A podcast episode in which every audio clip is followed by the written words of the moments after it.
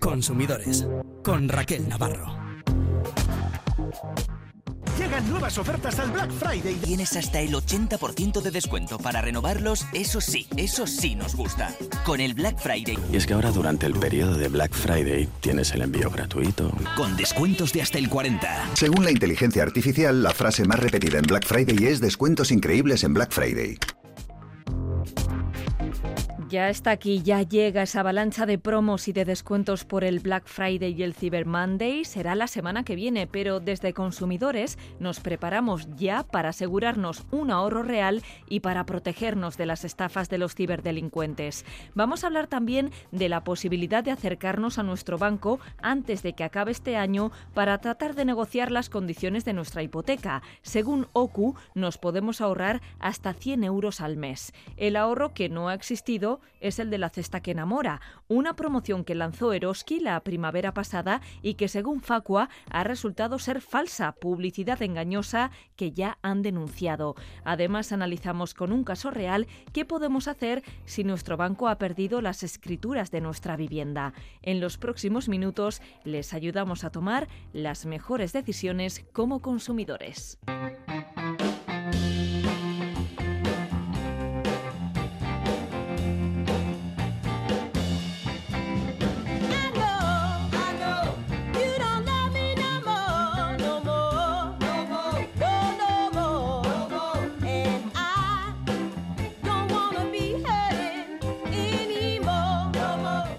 El próximo viernes, el 24 de noviembre, es el Black Friday, el Viernes Negro. Esta jornada la hemos heredado, como tantas otras, de los Estados Unidos. De hecho, es el día después del Día de Acción de Gracias americano y es el día en que se inaugura la temporada de compras navideñas y los comercios hacen grandes rebajas. Todo esto que podría sonar tan maravilloso, en realidad no lo es tanto, porque ese día que nosotros tenemos apuntado en el calendario para intentar conseguir descuentos, los ciberdelincuentes también lo tienen apuntado para hacer de las suyas. John Ortuondo es el responsable de estrategia de la empresa especializada en ciberseguridad Innotech Security. ¿Qué tal? Bienvenido. Muy bien, es que ricasco Raquel por, por tenerme este programa con vosotros. Lo primero, John, a veces nos tientan con ciertos descuentos que luego resultan ser irreales. No sé si podemos tirar de comparadores de precios, si hay alguna herramienta que nos permita desde ya, desde este momento, asegurarnos de que realmente nos están haciendo un descuento.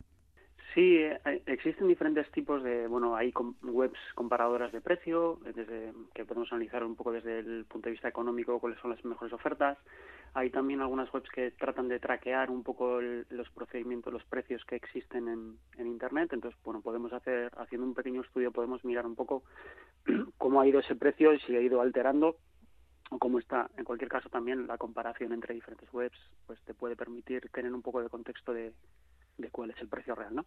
Vamos a ir analizando contigo poco a poco los métodos de estafa más utilizados en estas fechas. Hablemos, John, del phishing, es decir, de los emails y de los SMS fraudulentos, porque si estos días nos llegan mensajes al móvil o emails en los que leemos liquidación Black Friday o Cyber Monday, descuentos de hasta el 75%, ya de primeras a veces hay que sospechar ¿Cómo funciona esto del phishing? ¿Qué es exactamente y cómo nos podemos proteger?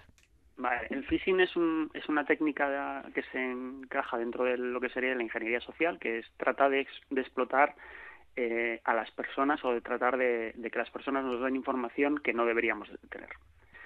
El, el phishing generalmente viene como en forma de eh, un correo electrónico que utilizando cierto pretexto trata de obtener, enviarnos a una web que, que obtenga, en la que demos datos personales nuestros.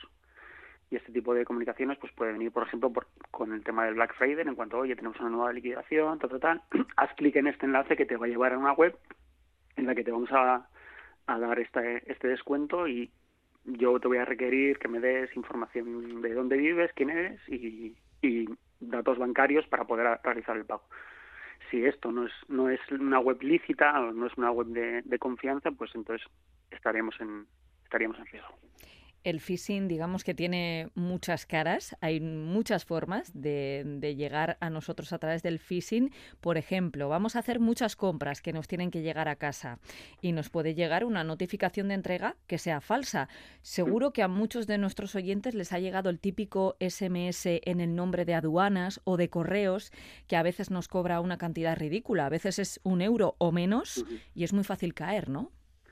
Sí, eh, además, eh, bueno, suele ser eh, muy explotado en, gente pues que igual que estamos acostumbrados a recibir paquetes o hacer compras online, tienes varios paquetes en vuelo que están en, tránsito, vamos, y entonces de repente dices, oye, que tengo un atascado en aduanas y hay que hacer algún tipo de pago, pues por liquidación, no sabemos exactamente muy bien por qué, pero, pero nos reclaman. Y además piensas que te viene una comunicación directamente de correos o quizás de Amazon, UPS, algunas o otra serie de empresas de, de delivery y entonces pues eh, acabamos realizando un pago que realmente no deberíamos.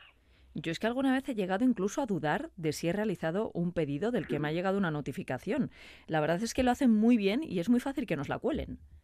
Sí, sí, al final es eso. Si, si, estamos esperando ese tipo de situaciones, esperas, y entonces es muy fácil que a día de hoy, mm, pues en la sociedad en la que estamos, estemos esperando este tipo de paquetes, pues traten de meter una comunicación en medio de, de algo que te enganche. Mm, si, por ejemplo, pues a mi mamá le llega ese correo que no pide por internet, pues evidentemente no va a caer porque es esto que hace. Yo no, yo no utilizo este tipo de técnicas, pero como cada día es más habitual, pues entramos. Cuando vamos a un sitio que nosotros no hemos iniciado eh, un enlace, es decir, yo no he ido a amazon.com directamente, sino que voy a un, a un enlace que me han pasado que me dice que va a Amazon. Deberé, deberé, o sea, no sería la mejor técnica, pero en cualquier caso debería de analizar bien que ese dominio pues sea el real y de tratar de hacer las comprobaciones para saber que ese dominio es real. Hay herramientas que también nos pueden resultar útiles, ¿no? En estos casos podemos incluso, bueno, pues eh, analizar una URL, lo hacen algunas eh, páginas web, algunas plataformas y nos pueden ayudar mucho, ¿no? Sí, yo a veces, eh, incluso a veces cuando, por ejemplo, en casos de, Black Friday o así, que, empezamos, tenemos una nueva oferta, hemos hecho un, comparador de precios y de repente decimos, oye, tenemos este precio más barato en esta nueva página que no la conozco, pero que es más barato que Amazon directamente, la que sería la lícita. podemos utilizar ese el nombre de ese dominio que nos están dando y hacer una pequeña búsqueda en Internet utilizando fraude más el nombre del dominio en Google o algo así y podemos obtener cierta información. Si es cierto que hay algunas páginas especializadas que te dan información sobre ese dominio, si es de reciente adquisición, muchas veces las las páginas fraudulentas eh, pues no, no perduran en el tiempo porque al final se acaban bloqueando, etc. Entonces, si tiene poco poco tiempo, si esa web eh, se pueden hacer ciertas comprobaciones, pues oye, la web contiene toda la información legal que requiere esa web, eh, aviso legal, eh, dirección, razón social, la empresa no sé qué, SL, ese tipo de cuestiones. Puede, se puede hacer cierto estudio sobre no solo sobre el dominio, sino también la empresa para ver si, si es lícito o no antes de iniciar a meter eh, unos créditos bancarios, una de tarjeta de crédito en esas, en esas webs. Son fechas en las que además, no sé, nos debe de sonreír mucho la suerte porque resultamos ganadores de muchos sorteos. Aquí también lo hacen muy bien y suplantan a empresas muy conocidas, eh, Amazon, por ejemplo, ¿no? Esto también es phishing. Sí, sí, al final es otro de los pretextos que se pueden emplear para que acabes dando ciertos datos. Entonces, dentro de esos pretextos, pues ahí desde te ha tocado un bono de descuento, eh, pueden haberte tocado un regalo de un producto concreto y eso cada vez se explota más. Bien es cierto que este tipo de cuestiones al final suelen hacerse de forma masiva, se suelen enviarse de forma masiva y entonces eh, muchas veces sí era fácil detectar este tipo de correos porque tenían o un bajo nivel de, lenguaje castellano muchas veces, o porque tenían fallos que no, no, encajaban directamente con la imagen corporativa de donde venían, etc. Pero bien es cierto que, con, con, la implantación de la, de la inteligencia artificial, pues este tipo de cuestiones cada vez, este tipo de detalles cada vez están más logrados y consiguen hacerlo de forma masiva y hay que estar un poquitín más, más alerta. Cuidado entonces eh, con esos sorteos en los que hemos ganado algo y también con las tarjetas regalo, porque a veces nos llega un mensaje que, vamos, mm, prácticamente te regalan 100 euros a cambio de rellenar una encuesta que te va a llevar nada, medio minuto. No sé si esto lo seguís viendo mucho, si en Black Friday esto también prolifera y en nombre de qué empresas están, están dándose estas estafas. Sí, sí, sí, sí sigue y además e, ese tipo de cuestiones eh, hay un hay una parte psicológica y es como como estás realizando un procedimiento una de una encuesta, estás dando datos que igual no tienen demasiada relevancia, pero como te está costando y estás haciendo ese esfuerzo de, contestar a, la encuesta para obtener un, logro, eh, incita a terminarlos. Dado que tú has, has te, ha, costado un esfuerzo en pasar la primera parte, cuando te terminan de pedir ciertos datos que ya son críticos, se acaba, si no estás, si no eres consciente de ello, te acaban, acabas entrando muchas veces. Aquí pues pueden venir eh, procesos de regalos pues desde Amazon, eh, Carrefour o, plataformas de, de, venta online tipo Sein o otra serie, pues hay un poco de todo. Generalmente al final lo que se explota es aquella aquella marca que es conocida se trata de explotar porque es la que puedes tener mm, pueden tener mayor éxito. Claro, es en la que confías, ¿no? Y en la que igual bajas un poco la guardia. Claro, porque si te viene eh, no sé, si un nombre extraño, la, dices... La web mm, que dice que te ha tocado un, un, producto extra, pues dices, oye, ¿esto quién es? Pero si te está diciendo, oye, no, que Amazon te regala tal, dices, anda, pues tendrán una campaña de esto. Entonces puedes confiar en ellos. En todos los servicios que, hacemos muchas veces va esto, ¿no? En tratar de, de identificar para las propias compañías cuándo existen webs alternativas y que tratan de explotar su propia marca. Esto lo hemos comentado en algunas ocasiones. La ciberdelincuencia cada vez se profesionaliza más, diseña fraudes más elaborados, más difíciles de detectar. Como decías, la inteligencia artificial ha llegado para echarles una mano. En su día les alertamos de las falsas páginas web, que son realmente complicadas de diferenciar de la original, la clonan absolutamente. Aquí también fijarnos en el dominio es la clave. Ahí sí, en, el momento que, se está haciendo un clonado literal de, la, de la página, lo único que nos está dando información sobre si estamos yendo al sitio correcto no es el propio dominio. Entonces hay que ser muy, muy precavido con, con esa parte y analizarlo muy bien. Muchas veces es saber detectar, eh, la gente que no es técnica, saber detectar qué es el dominio y cómo funciona, ¿no? Y entonces, eh, como decía, es esa parte que suele ir después del HTTP dos puntos barra barra. Si por radio es un poco difícil explicarlo, pero la parte importante es que termine igual que el, original, es decir, de innotech.com, que termine igual, porque hay muchas veces que te hacen un amazon.com guion guion eh, webestafa.es. Por eso lo importante es compararlo con, con la web de verdad. Eso es porque normalmente hemos llegado aquí a través de un link a través de un anuncio que hemos podido encontrar, imagínate, en Instagram o que nos ha llegado un SMS, nosotros no lo hemos tecleado habitualmente. No, generalmente al final esto se, basa en eso, ¿no? Que te llegue un enlace desde algún sitio que te haya puesto, ya sea por correo electrónico, ya sea por un SMS, ya sea por una conversación, una publicidad de una red social en la que te ha llegado, a veces también por algunos canales de Telegram igual de, descuentos o lo que sea, quizás te podría llevar a un, a un sitio fraudulento. No eres tú el que va directamente a Google, pones la web a la que quieres ir y accedes directamente a ella ellos están reenviado a una web que es, que es falsa. Fíjate que el otro día nos eh, comentaba una compañera, nos eh, hablaba de un falso negocio que ella ha localizado que se anuncia en redes sociales, son muchos, se anuncian a través de Facebook o de Instagram y han eh, encontrado un nicho y es promocionarse como tiendas locales e incluso artesanales y lo hacen muy bien y ella nos decía que llegó a picar. Yo, por ejemplo, desaconsejo un poco que en, en momentos como este de Black Friday, pues quizás no sería el mejor momento para probar una nueva tienda o, o evaluar un nuevo sitio. ¿Por qué? Pues porque vas a estar expuesto a que vayas a tener eh, anzuelos que te vayan a tratar de enganchar para hacia muchos sitios. Y en este tipo de casos, eh, pues si es un comercio local que conoces, pues bueno, podemos hacer eh, hacer comprobaciones para por vías alternativas. Pues quizás puedes llamar directamente, o sea, si es un negocio de barrio que conoces, pues podrías hablar con él directamente. Oye, ¿has abierto esta web? Sí, que te, que te haga una comprobación y que te, que te certifique que eso es así. En muchos casos así será. Y oye, bienvenido sea que podamos comprar online en, en comercio local, ¿no?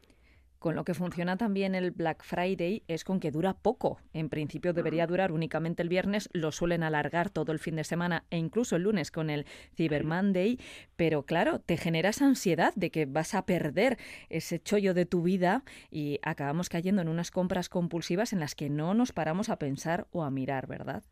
Sí, bueno, eso como esto, al final, la vía electrónica es otra vía, ¿no? Pero esto siempre ha pasado. el tema de si es demasiado bueno para ser verdad, pues quizás quizás no lo sea, es... es, es nuestro lema de vida. Sí, pues cosas que te decían tu mamá, ¿no? Pues... Hemos hablado mucho del phishing, tenemos que hablar del bising y del crising. Esto ya son palabras que se nos escapan. Háblanos de ello. Bueno, son, son variantes al final de, esas técnicas de ingeniería social, ¿vale? Son técnicas que tratan de explotar, como decía, al, ser humano para, para, que te habilite acceso a cierto tipo de, información. El phishing se basa directamente en llamadas telefónicas que tratan de, de, que facilites información propia. Te llama alguien pidiendo a través de cierto pretexto que le des cierta información. Entonces, si ese pretexto está bien ajustado, pues puedes puedes caer en ese, en ese caso. Eh, este tipo de cuestiones cada vez más, incluso eh, con, con, el tema de la, de la inteligencia artificial, vamos a ver que, va a haber un aumento, dado que se puede llegar incluso a, a suplantar voz de, de, personas que conocemos. Por eso siempre en este tipo de cuestiones es, oye, si estoy recibiendo llamadas de orígenes que no conozco, lo paro y ejecuto yo una, una comunicación desde mi teléfono hacia el destino que toca de verdad. Vamos a acabar medio paranoicos todos, ¿eh? pero es la única forma de protegernos desde luego. ¿Y qué es el cruising? No sé si lo he dicho bien.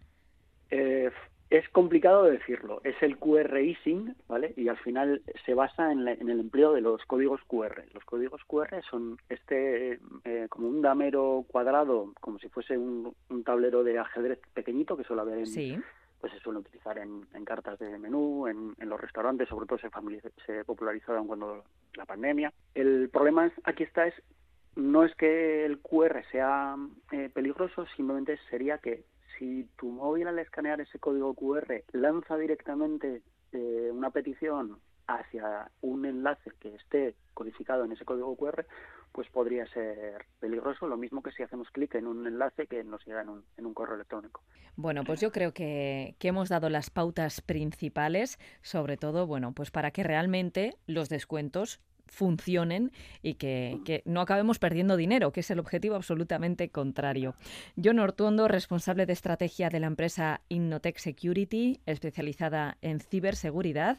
Muchísimas gracias. Y gracias también a Ichaso Reboleiro, que es analista de ciberinteligencia en Innotech Security. Gracias a los dos. Vale, Un abrazo.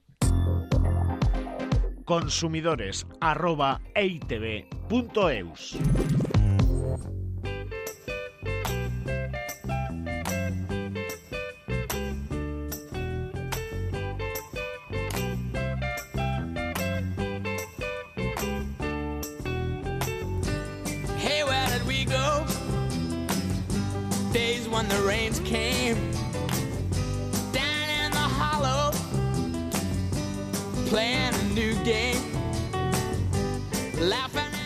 Bueno, pues ya hemos aprendido cómo actúan los ciberdelincuentes en estos días de compras masivas, pero no todas las compras las hacemos online, así que vamos a seguir profundizando en estos consejos sobre el, Black Friday con Kepa Loizaga, que es delegado de OCU, de la Organización de Consumidores y Usuarios en Euskadi. ¿Qué tal, Kepa?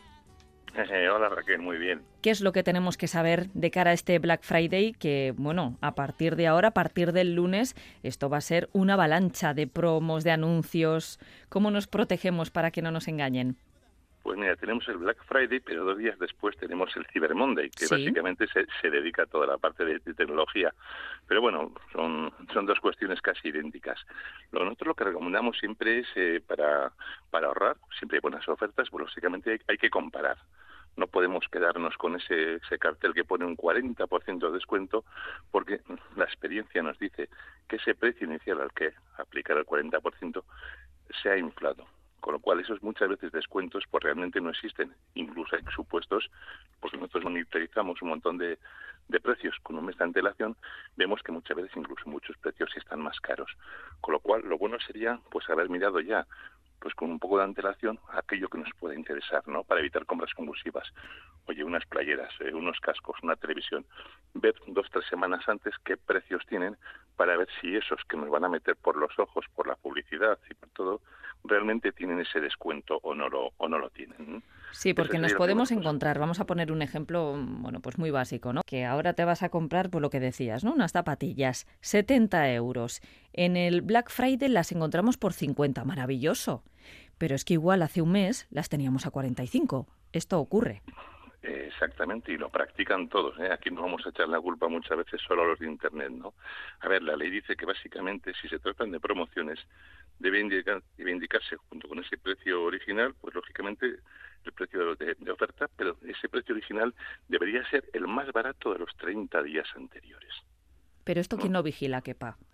Esto nadie, esto es como por desgracia, a pesar de las quejas que ponemos en el ministerio y en institutos, esto es como poner puertas al campo, porque lo practican, lo practican todo. Por eso hay que desconfiar muchas veces de ese, ese cartel, ese menos 40, menos no sé qué, porque a lo mejor, como tú bien dices, pues realmente si hace un mes estaban tal y me estoy ahorrando un 2% o no me estoy ahorrando mucho más, o incluso hay supuestos en los que puede estar más, más caro. Aquí en consumidores tendemos a fijarnos, bueno, pues en los posibles engaños y fraudes, pero también podemos encontrar buenas ofertas, ¿eh? Ojo que puede ser una buena oportunidad para ahorrarnos un dinerito de cara a los regalos que nos vienen próximamente. Sí, porque además es un buen momento para hacer compras. Yo no estoy diciendo que nos vayan a engañar siempre, porque ofertas buenas las puede haber y de hecho y de hecho las hay. Y por supuesto que hay que hay que aprovecharlas, ¿no? Ese es el primer consejo, pues un poco esa comparativa para ahorrar, ¿no? Tenemos que tener claro que las garantías son las mismas, las de siempre. Es decir, tres años, es decir, estemos en Black Friday, o estemos en rebajas, o estemos el 14 de mayo. Las garantías que tenemos como consumidores nunca se van de rebajas, nunca se van de promoción, ¿no? Entonces, pero sí es, sí es bueno preguntar si, por ejemplo, pues eh, cuál es la política de devolución. ¿Mm? Porque, hombre, hay centros comerciales o grandes marcas que dicen, bueno, si no si no queda contento, le devolvemos el dinero. Por ley no hay obligación de devolver el dinero. Tienen que devolverte el dinero si ese producto que tú has comprado tiene un defecto. Entonces sí. Pero si no, la obligación de ellos no es devolver el dinero. Es cierto que nos hemos acostumbrado porque las grandes franquicias lo hacen habitualmente, ¿no? Entre las grandes marcas, pues lo, lo hacían. Pero claro, el pequeño comercio no lo puede hacer. Claro. Entonces también, es importante preguntarse, oiga, si yo qué sé, eh, no me gusta cuando llego a casa o me dicen que has comprado, quién te ha vendido esto, pues evidentemente, pues básicamente, ¿qué me van a dar? Pues un vale, que te pueden dar un vale, o, o dinero, pero es, lo importante es saber cuál es la política de devoluciones. ¿Y hay alguna que no sea correcta? Quiero decir, si te dan un vale y te dicen que tienes solo una semana para gastarlo, ¿este tipo de cosas son decisiones comerciales que como consumidores debemos acatar o hay alguna que ya se pasa de la raya? A ver, son, pues igual que, vamos a ver, esas condiciones, como por ejemplo, no se puede pagar con tarjeta, son válidas. Lo único que tienen que estar bien claras. O sea, yo no tendría que preguntar si puedo pagar con tarjeta o no. Yo no tendría que preguntar si quiero devolverlo, si me dan un vale para seis meses o no. Debería estar claro, con unos carteles, política de devoluciones, formas de pago, es decir, que tendría que estar a simple a simple vista. Pero ese tipo de cuestiones son válidas siempre y cuando pues se publiciten con total transparencia, de tal manera que cuando yo entro en una tienda ponga no se admiten pagos con tarjeta de crédito pues ya está, lo tengo claro y se acabó. En ese sentido no hay mucho más mucho más margen. Luego, como dices tú, para reclamar, siempre guardar el ticket, siempre tener el ticket, que es lo que nos va a permitir, pues el día de mañana si hay algún problema, pues presentar unas reclamaciones y a consumo vida, es decir, tenemos que tener el, el ticket de lo que o la factura de lo que de lo que hayamos comprado, porque es lo que nos marca con la garantía. Si hablamos también de política de devoluciones y hacemos las compras por Internet, tenemos que tener muy claro que en Internet, por ejemplo, hay, un, tenemos algo más favorable para los consumidores, que es el derecho de asistimiento. Que significa que básicamente yo recibo ahora, desde que recibo esas playeras que he comprado pues de, donde hayan venido, tengo un plazo de 14 días para devolverlas. Por cualquier motivo.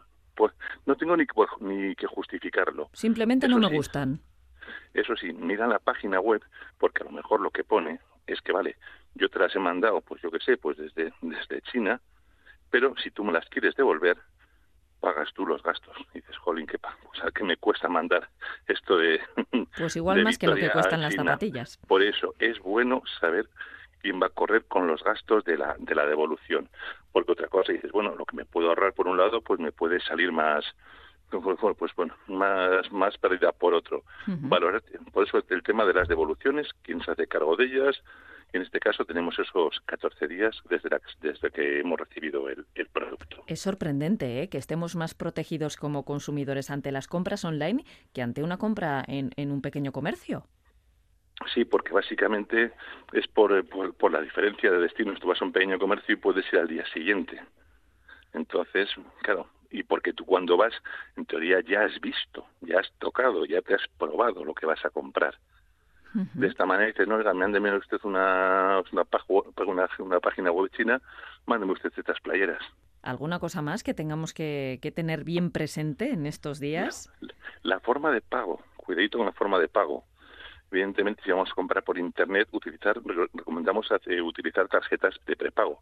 Es decir que la tengo vacía si yo he visto pues seguimos con esas playeras que valen 90 euros ingreso en ese momento 90 euros hago el pago pum y cierro y bloqueo la tarjeta. Pero esto lo no, hace la gente quepa somos demasiado confiados somos demasiado pero bueno por por ahí viene por ahí vienen muchas veces los los, problemas. Nunca realizar transferencias eh, lógicamente nunca facilitar contraseñas o claves nunca se comparten. Y introducir información privada pues de, esas contraseñas básicamente cuidado con hacer esas compras por las redes wifi públicas.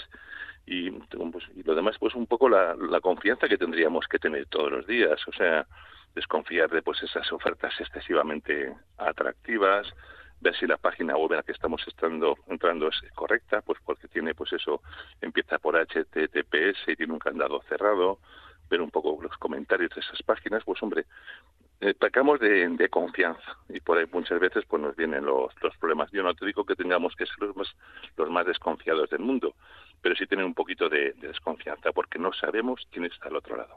Bueno, nos vamos acercando al final de año y quizá es un buen momento para acercarnos a nuestro banco y volver a negociar nuestra hipoteca. Las condiciones de nuestra hipoteca cambiamos radicalmente de asunto, quepa, pero es interesante, ¿no? Ser conscientes de que quizá es el momento de cambiar de una fija a una variable a una mixta. Cuéntanos qué recomendáis como OCU. Pues fíjate, desde que el Euribor tocó mínimos en 2021 hasta el día de hoy ha subido cuatro puntos y medio. Claro, eso en una hipoteca variable pues es una locura. ¿Cuántas casas han visto lo que se ha incrementado pues eh, su cuota variable de la hipoteca en el último año? Claro, hay que hacer muchos muchos números, ¿no? Pues básicamente las dos posibilidades, las dos más mayoritarias que tenemos son o hacer una innovación con nuestro propio banco, sentarnos y decirle, mire, esto empieza a ser inasumible, no me queda más margen, vamos a ver si podemos modificarlo de manera que esto pues, pues sea más liviana, más llevadera, o bien nos subrogamos, nos vamos a otro banco. Si vamos a otro banco, una subrogación básicamente están, están algo más baratas porque hay que hacer una tasación, pero ya están por menos de 300 euros. Que nos puede compensar perfectamente, ¿no? Porque muchas veces es incluso mayor la subida que estamos pagando mensualmente por la hipoteca. Porque este segundo banco nuevo sabe lo que estamos pagando en el interior y seguramente nos va a hacer una oferta más, más llevadera. Entonces, yo planteo, pues bueno, pues por una, una comisión por cancelación, básicamente hasta final de este año, por normativa, tenemos que las cancelaciones anticipadas está suspendido el cobro. No me pueden cobrar por cancelar hasta final de año el préstamo, con lo cual pues puede ser más interesable cambiarme a, otra entidad. Y, por ejemplo, si es, importante, si vamos a hacer una innovación con nuestro propio banco, para que nos mejore esas condiciones, ese Euribor que nos está aplicando, o decidimos cambiar pues de, una hipoteca variable a una fija, evidentemente los bancos van a entender a colarnos pues algún tipo de servicio. Siempre hay algo a cambio, ¿eh? Ya que te mejoro esto, pues oye, ¿por qué no me contratas un, seguro de vida? Y al final dices, lo que me estoy ahorrando en la hipoteca, lo estoy pagando. No, no hay obligación de tener por qué contratar más más servicios. Pero tampoco hay obligación de que te digan, vale, pues si no lo contratas te lo sigo dando, ¿no? Es que retirarán probablemente la oferta, ¿no? Están, ellos están a vender. Claro. Y te van a decir, oye, tú me has venido con este problema o lo tomas o lo dejas. O lo tomas o lo dejas, ¿no? Deberían ser en ese sentido con la que está cayendo y puede ser con la que lleva cayendo, pues básicamente un poquito más más generosos porque fíjate los números de los bancos, que han, sobre todo básicamente con la seguridad del Euribor, toda la cantidad de dinero que, que han ganado. Y es cierto que el Euribor ha subido pues rapidísimo, en el último año, pero la sensación es de que va a ir cayendo poquito a poco, pero como caen las plumas, ¿eh? a largo a largo plazo, que nadie espere que el Euribor caiga al ritmo que ha subido. y, si, y si baja, pues es, es probable que sea una bajada mm, pequeñita, ¿no? Que no sea tan grande como la subida que hemos sufrido. Exactamente. Dicen los expertos que a esos números que, teni que hemos tenido, pues eh, costará muchísimo, muchísimo tiempo llegar a ellos. Pero bueno, y luego ya otra cosa es que dices, bueno, pues el propio banco te diga, pues mira, pues eh, te puede interesar pasarte una hipoteca variable a una fija pues bueno, pues eso, o a una mixta, que al principio pega una cantidad fija y luego una variable, pero eso ya son eh, cuestiones que el, bolsillo de cada uno, las posibilidades económicas de, hacer frente a la hipoteca, pues cada uno podemos. Hay que estudiar caso a caso, está claro. Bueno, pues quizá puede ser el momento de, de intentar negociar e intentar conseguir unas mejores condiciones, ahora que de momento está suspendido el cobro de la comisión por cancelación. Desde OCU, por cierto, pedís que esto se mantenga, que esta cancelación no finalice con el año, ¿no? Sí, así es. Vamos a ver, han sido, a ver, medidas que se han tomado en su momento, en momentos de crisis, pero vamos, la crisis tampoco ha pasado, tampoco hemos salido de ella, tampoco la tenemos muy muy muy atrás, no, no, todavía seguimos en ella y las consecuencias que estamos hablando de hipotecas, de, de pagos eh, mensuales, entonces, ese tipo de medidas, todo lo que sea mantenerlas y facilitar, buscar pues eh, otro tipo de hipoteca u otra entidad que nos permita pagar un poquitín más, un, eh, un poquitín menos. Es que muchas veces lo que se llama el estrés hipotecario es decir que de tu sueldo tengas que destinar un 38, un 40, un 41% solo a pagar la hipoteca, pues, eh, pues poner los pelos de punta. Sí, sí. Qué palo Izaga, delegado de OCU en Euskadi, muchísimas gracias. Otra semana más por habernos atendido. Un placer como siempre. Hasta la próxima. Aur.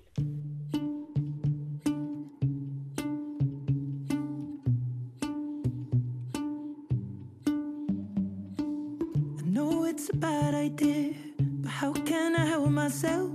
Been inside for most this year, and I thought a few drinks they might help. It's been a while, my dear, dealing with the cards like. Facua Consumidores en Acción ha denunciado a Eroski por publicidad engañosa ante el Ministerio de Consumo y ante la Autoridad de Consumo del Gobierno vasco, Consumovide, por no ofrecer los mejores precios del mercado en la mayoría de los productos incluidos en la cesta que enamora. Miguel Ángel Serrano es vicepresidente de Facua. ¿Qué tal, Miguel Ángel? Hola, ¿qué tal? Una cesta que no nos ha acabado de enamorar, la verdad. ¿Qué es lo que ha ocurrido? Bueno, a ver, básicamente lo que hay que decir es que en España tenemos un sistema de libertad de precios, es decir, quitando excepciones, los precios no están regulados y bueno, el tema de la alimentación, pues no es una de esas excepciones. Eh, ahora bien, lo que no puede ocurrir es que esa libertad de precios lleve a una publicidad que pueda ser engañosa para el consumidor. Lo que ocurre es que Eroski eh, publicitaba una cesta, entendiéndose por cesta un conjunto de productos que se supone que estaban al precio más bajo que el consumidor eh, podía encontrar en el mercado. Y cuando hemos llevado a cabo el estudio en Facua de comparar los precios de esos productos que, recoge esa cesta, como digo cesta no como, no como bien mueble, no como bien físico, sino como grupo de, alimentos que, que, comercializan, pues hemos comprobado que, de ser más barato para el consumidor, nada, que, esa información dista mucho de acercarse a lo que realmente es cierto. ¿no? y en ese sentido pues, hemos decidido presentar las correspondientes denuncias ante distintas autoridades, primero ante Consumovide, porque Eroski no podemos olvidar que, es una empresa que, tiene su domicilio social en Euskadi y como tal entendemos que Consumovide debería tener palabra en este tipo de cuestiones. Eh, por otro lado, a la Dirección General de Consumo, porque Eroski, pese a que tiene su domicilio social en, Euskadi, pero tiene presencia en, otro, en otros territorios de España y después ante la CNMC porque en principio es quien tiene la competencia precisamente ante los casos de publicidad ilícita, de publicidad engañosa, que como todo consumidor que no esté escuchando pues puede, puede comprender que, afectan a la libre competencia, porque claro, yo sí como usuario eh, me indican que aquí es más barato que en el resto de hipermercados o supermercados de las competencias, pues puedo a lo mejor caer en el error de acudir solamente a los que en lugar de ir a otros establecimientos comerciales que pueden tener el mismo producto, pero a, precios más competitivos o más favorables para, para mis intereses como consumidor. Es una promoción que lanzaron en primavera, aseguraban haber ajustado los precios de más de mil productos, incluso aseguraban que entre productos de las mismas características el precio más bajo estaba en Eroski. Habéis comprobado que esto no ha sido así en la gran mayoría de esos mil productos que incluían en lo que ellos llamaron la cesta que enamora. De hecho, para que no quepa duda de cuáles son los productos que desde FACO hemos comparado y, con qué otros artículos y otros hipermercados, supermercados lo hemos podido comparar, eh, yo invito desde aquí a todos los consumidores que estén interesados que ingresen en nuestra página web en facua.org y ahí encontrarán la publicación correspondiente sobre lo que ha ocurrido con Eroski, sobre cuáles son los motivos de, la denuncia que hemos presentado, que antes, que antes resumía, y tendrán una tabla comparativa con el precio de esos productos que, como decía, se agrupan en esta cesta, eh, con de esos mismos productos en otros establecimientos comerciales para que puedan ver realmente si, si como afirma que estamos ante la cesta más económica, más competitiva o si por contra es posible encontrar esos productos a un mejor precio en establecimientos de la competencia de Eroski. Me resulta sorprendente y desde luego digno de elogio la labor de vigilancia que realizáis cuando vosotros asistís a, estos anuncios que suenan tan bonitos y tenéis que andar como hormiguitas investigando a ver a cuánto lo tienen, a ver la pasta, a ver el arroz, a ver la leche que dicen que es el precio más bajo, cómo está en el supermercado de al lado y de repente descubrís que de los 50 precios que habéis comparado, solo 12 tienen el importe más bajo en Euskadi. Sí, para nosotros es un trabajo bastante arduo eh, porque implica un trabajo de hormiguita, podríamos decir, si me permitís la expresión, ¿no? de, ir, como decías, comparando precio por precio, producto por producto e intentar constatar eh, el mayor grado de objetividad posible en esos estudios comparativos que, que realizamos. Pero bueno, entendemos desde Facua que que eh, nuestra labor como asociación de consumidores está, por un lado, el defender los intereses de nuestro asociado, pero por otro lado también la defensa de, los intereses colectivos generales de todos los consumidores y usuarios que, residan en, el país y, evidentemente, Euskadi no es una excepción. ¿no? Y en este sentido, bueno, pues intentamos realizar a cabo, llevar a cabo esta labor. Eh, y sobre todo ponerla en conocimiento de las autoridades que son las que tienen las competencias realmente investigadoras y si corresponden las competencias sancionadoras para intentar al final que bueno que el mercado funcione eh, con sus problemas y con sus virtudes, pero dentro de la regla de juego que deben tener, y la regla de juego es el ordenamiento vigente, ¿no? Y en este sentido tiene que velarse porque los consumidores estén protegidos frente a la publicidad que reciben, que sea una publicidad totalmente lícita, totalmente veraz y que no tenga ninguna clase de subterfugio que, que al final implique que, que, bueno que la información que nos están dando pues o sea falsa o no sea todo lo correcta que debería ser qué barato sale y qué fácil resulta, ¿no? Pues lanzar este tipo de anuncios con esta publicidad que finalmente resulta engañosa, porque ¿quién se va a dar cuenta, no? Claro, al final, también por la dinámica diaria en la que nos movemos todos los consumidores, el tiempo que tenemos eh, para nuestra vida diaria generalmente para nuestra vida privada suele ser limitado y, entre esas acciones pues está lógicamente hacer la compra, ¿no? Entonces, claro, que levante la mano quien tiene tiempo de, poder ir, llevar a cabo una comparativa de establecimiento por establecimiento, de comercio por comercio, de cada uno de los productos que necesitamos para intentar conseguir el más barato, ¿no? Al final, los consumidores lo normal es que nos dejemos guiar pues, por determinadas campañas publicitarias, de que, de que podamos hacer una pequeña comparativa dentro de, dentro de nuestras posibilidades, de, oye, en qué sitio encontramos los productos que más adecúan a nuestras necesidades, bajo qué rango de precio están esos productos, si nos interesa más o menos, ¿no?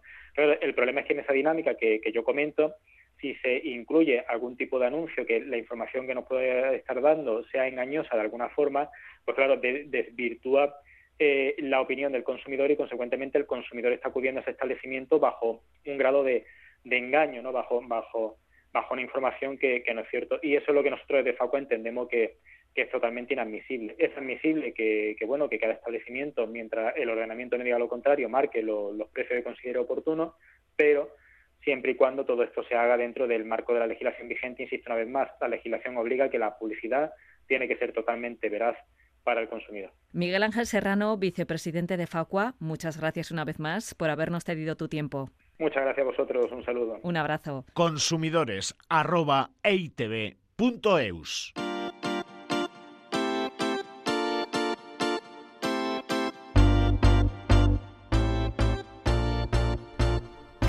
caso.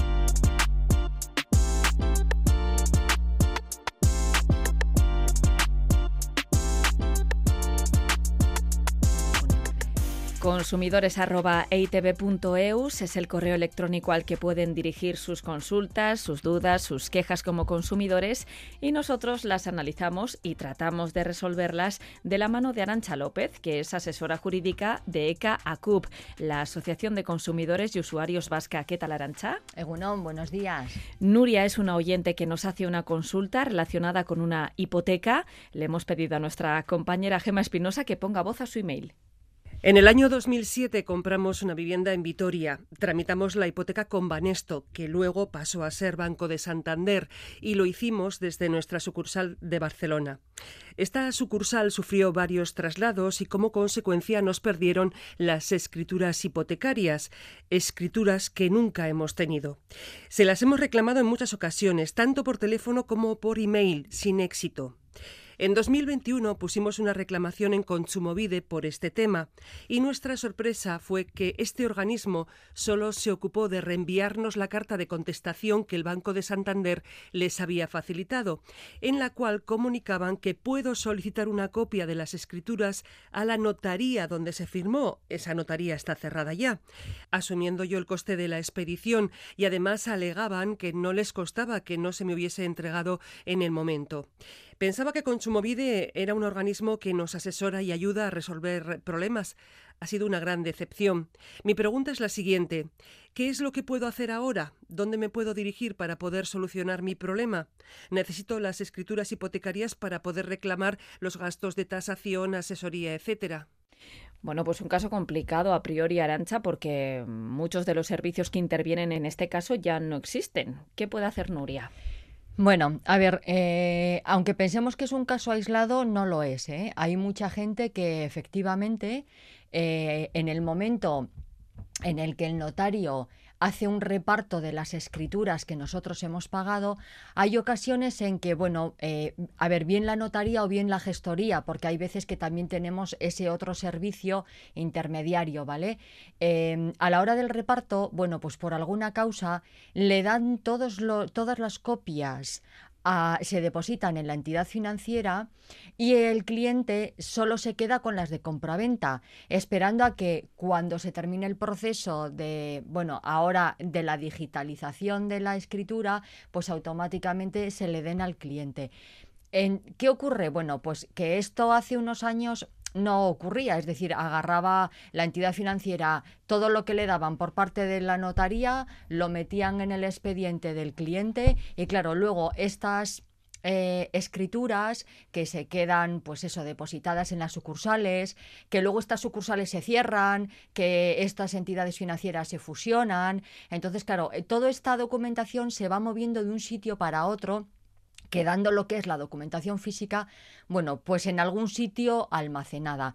Claro, ¿qué ocurre? Em, yo entiendo que hoy en día, por lo menos, eh, en, dentro de las bases de datos de los clientes es normal que aparezca la, la, copia de la escritura del préstamo, sobre todo si el préstamo está vigente, porque si está vigente, claro, a mí me están girando un recibo todos los meses, que ese recibo es consecuente con las condiciones contractuales que en su momento se pactaron. Claro, em, realmente yo sí, en primer lugar, haría una petición, como bien eh, como me ha ocurrido en otras ocasiones, si eh, el cliente hace una petición a su sucursal, si es que existe o si no, alguna de las sucursales de la entidad financiera, hace una petición que puede ser no muy formal, que puede ser verbal, de que eh, le, faciliten una copia de estas escrituras. Hay entidades o, bueno, pues que le dan una fotocopia al cliente y tan, y tan amigos, y hay otras entidades financieras pues que no, no obran de esa manera. Eh, yo, sinceramente, no sé si mm, entra dentro de la obligación de la entidad, ¿vale? En este caso es que además le dicen que es que no se las pueden dar porque las han perdido. Es probable, a ver, eh, la cuestión está, no es que se hayan perdido, sino que sería costosísimo porque eh, la oyente nos dice que esto viene de Banesto. claro, el Banco Santander se ha fusionado con Banesto, ha asumido Banco Popular también, tal. Entonces, es un conglomerado de muchas cosas. Las, sucursales, de, bien de Banesto o bien del Banco Santander, tampoco son las que eran. Entonces, como digo, todas esas documentaciones se mueven de aquí para allá. La cuestión está en que en la base de datos, cuando el Santander asume al, al Banesto, ¿qué es lo que ocurre con la clientela del Banesto? ¿Cómo lo organizan dentro ellos? Entonces, claro, eh, si en su momento ya no hizo falta eh, asumir dentro de la base de datos del Banco Santander, igual el Banco Santander no le puede, entre comillas, facilitar porque no lo tiene digitalizado. Si lo tendrá físicamente, vete a saber dónde lo puede tener. Entonces, eh, lo que en teoría, claro, sí debemos o podemos hacer es dirigirnos a la notaría que realizó la escritura, independientemente de que el notario se haya jubilado o haya cerrado la notaría en Vitoria. ¿Qué es lo que le pasa a Nuria? Que es que ha cerrado también. No importa. Eh, cuando ocurre esto, eh, el protocolo del notario pasa a otro notario, ¿vale? Entonces, eh, hay un registro de notarios donde ella puede consultar dónde se ha ido ese protocolo para ver eh, em, dónde está y solicitar una copia de esas escrituras. Eso no va a haber ningún problema, ¿vale? Porque eh, se tardará más o menos, pero se localiza el notario que se ha hecho cargo de ese protocolo. ¿Y debe asumir ella algún tipo de coste si existe? Sí, la copia, eh, el notario le va a dar una copia, pero evidentemente es una prestación de servicio adicional y el notario le va le va a cobrar esa copia. Claro, entiendo que la actuación de ir a la entidad financiera es lo más rápido, entre comillas, y que igual, pues eso, si hubiera sido igual de otra manera, pues le habrían dado una fotocopia y ella con eso se habría organizado el tema de la reclamación. Claro, además, eh, se encuentra con Banco Santander para reclamar los gastos de hipoteca, que no le queda otra que ir a juicio, por lo menos hasta ahora, para reclamarlo. Y claro, sin las escrituras eh, sin una copia de las escrituras no vamos a ningún procedimiento judicial. ¿Por qué? Porque en los, en los casos de las reclamaciones de los gastos de constitución de hipoteca eh, es requisito indispensable el tener tanto las escrituras como las facturas. Porque hay mucha gente que tiene las escrituras pero no tiene las facturas. Igual hace más de 5 o 6 años de esta formalización y tampoco van a encontrarlas. Entonces, claro, nos podemos ver en un problema de no poderlo reclamar por falta de documentación. Por eso nosotros en la oficina lo primero que hacemos es verificar qué documentación tiene cada, cada consumidor, ver si lo podemos reclamar y en el supuesto caso de que no tengamos, ver si esa documentación la podemos en este momento el conseguir de alguna, eh, de alguna manera. Por ejemplo, las facturas de tasaciones, pues yo me encuentro con la, con la sorpresa de que son empresas eh, que han digitalizado esta documentación desde hace mucho tiempo. Entonces, aunque sean sus centrales en Madrid, la verdad es que mandando una petición formal con el DNI y, y cursando con el número de expediente, la verdad es que sí que he conseguido muchos duplicados de facturas. Pero con el tema de las escrituras, a ver, es un problema porque va, si quiere hacerlo, lo va a tener que abonar, pero lo va a encontrar. Bueno, esa es la buena parte, ¿eh? De eh, todas formas, ella nos dice también, bueno, pues que se ha sentido un poco decepcionada con la intervención de, de, de Yo no sé si a veces tenemos unas expectativas demasiado altas o realmente no ha recibido la respuesta que debería haber obtenido. Claro, a ver, esa, es a lo que yo me iba a referir ahora. Eh, Conchumovide, eh, dentro de sus competencias, lo que ha hecho es recepcionar la reclamación y eh, lanzarla a la entidad financiera.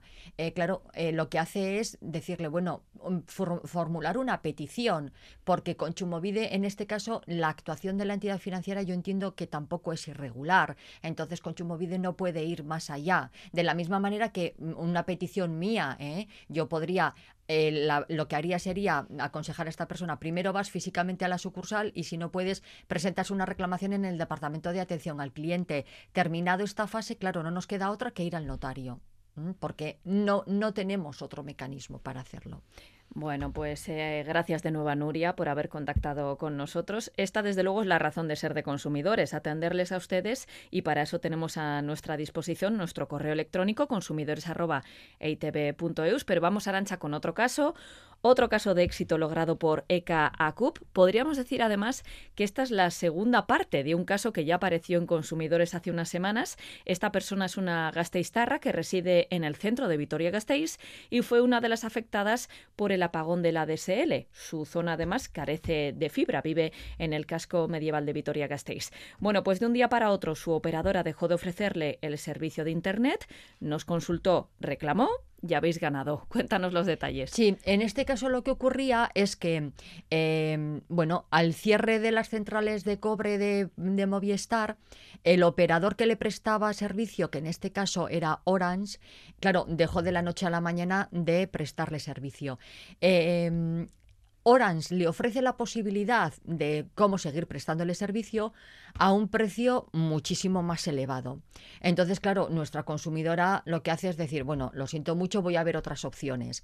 Mira otras operadoras, la, es más económico, decide portarse a otra empresa, pero aquí viene el problema y es que Orange le cobraba casi 200 euros de penalización. Y claro, ella estaba atada de pies y manos porque decía, bueno, a ver, es que yo no me estoy cambiando de operador porque quiera sino porque no me queda más remedio, primero porque mm, tú no me das dejado de ofrecer a DSL y es que encima le tuvieron días sin ofrecer servicio. El servicio ¿eh? Pero claro, el problema que yo veía es, eh, a ver, ¿en qué cabeza cabe que si tú me estás ofreciendo un servicio mucho más caro, has dejado de prestármelo, caramba, ¿De dónde viene esa penalización? Bueno, pues efectivamente reclamamos, sí que es verdad que en la factura correspondiente eh, le sumaron la penalización, reclamamos a Orange, explicamos el tema, se documentó y bueno, hemos, hemos eh, conseguido que esta semana Orange eh, reconozca eh, que no tenía derecho al cobro de esa penalización y le han devuelto a nuestra oyente pues esos casi 200 euros que creo que le van a venir muy bien a cualquiera de nosotros, creo yo, el que después de haberlo pagado te lo reembolsen. Y sobre todo la satisfacción, ¿no? De decir, pero esto es absolutamente injusto, qué abuso están cometiendo conmigo, voy a reclamar a ver qué Efectivamente, voy a probar porque creo que estoy en mi derecho. Yo también lo pensaba, así lo hicimos y bueno, pues nos ha salido bien. Bueno, pues enhorabuena una vez más. Arancha López, asesora jurídica de ECA ACUP, Asociación de Consumidores y Usuarios Vasca. Gracias, una semana más. Gracias a vosotros, Agur. Agur.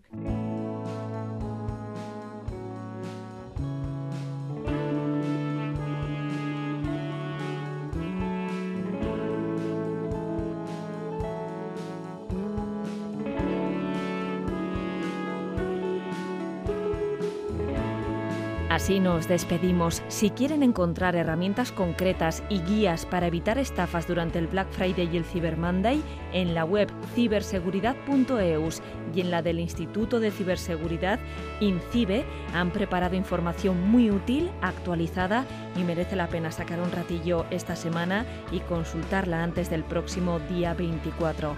Nos escuchamos la próxima semana. Disfruten.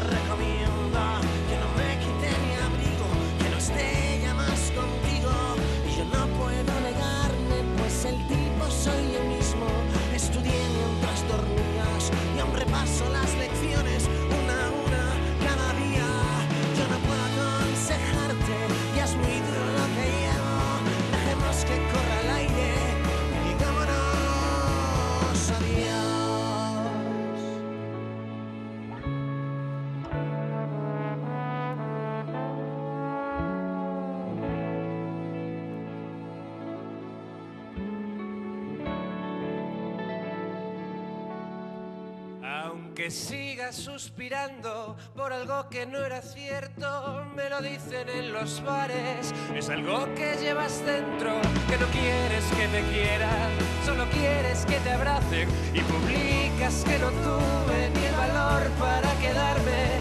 Yo rompí todas tus fotos, tú no dejas de llamarme